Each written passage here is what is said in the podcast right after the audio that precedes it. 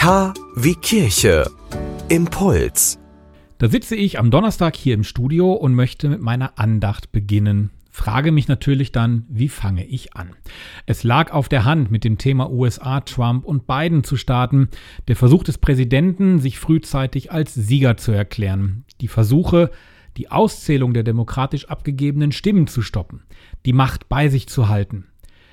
Es lag auf der Hand, über einen völlig durchgeknallten Präsidenten zu sprechen, der sogar vor die Gerichte zieht und sich auf Twitter freut, dass seine Anhänger bewaffnet vor Wahllokalen stehen und die Angestellten dort zum Aufhören der Auszählungen überreden wollen.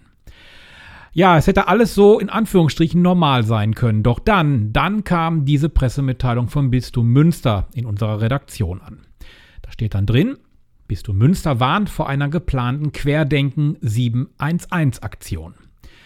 Die Querdenker, Aluhutträger und Corona-Leugner wollen sich am Montagmorgen direkt auf Schülerinnen und Schüler stürzen, womöglich an der Bushaltestelle oder auf dem Schulweg vor der Schule im gesamten Bundesgebiet. Sie wollen die Schülerinnen und Schüler dazu ermutigen, die Mund-Nasen-Bedeckung abzulegen, gar nicht erst aufzusetzen. Die Schülerinnen und Schüler sollten sich weigern, sie sollen Mut zeigen, gegen den Strom schwimmen, sie sollen sichtbar aufbegehren gegen den Staat. Mein Puls, der steigt, meine Finger twittern das Wort unfassbar in großen Buchstaben. Dann denke ich weiter, bemerke, es ist der 9. November, wo diese Aktion von Querdenken starten soll. Der 9. November, da war doch mal was. Da gab es doch schon mal etwas in den 1930er Jahren, wo am 9. November Deutsche sich wehrten. Ja, die zündeten Häuser und Synagogen von Juden an. Die Reichspogromnacht, 9. November. Zufall? Nein, glaube ich nicht.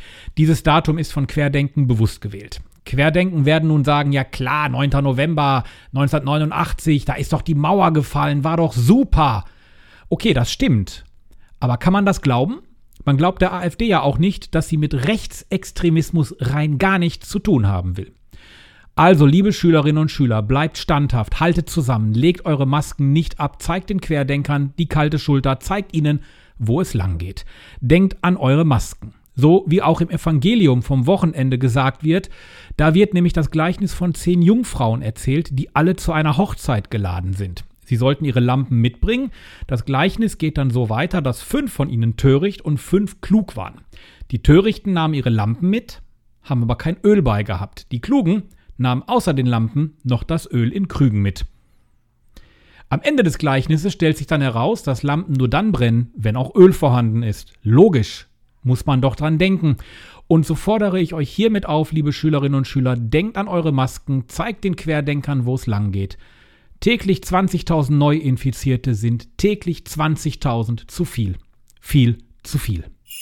Der Kavi-Kirche Adventspottländer, der Podcast zur Adventszeit. Täglich öffnen wir zwischen dem 1. und 24. Dezember ein hörbares Türchen an unserem Adventskalender mit Impulsen, Musik, Andachten, Gebeten und Gedanken. Und an den Adventssonntagen gibt es dabei spezielle Impulse für Jugendliche.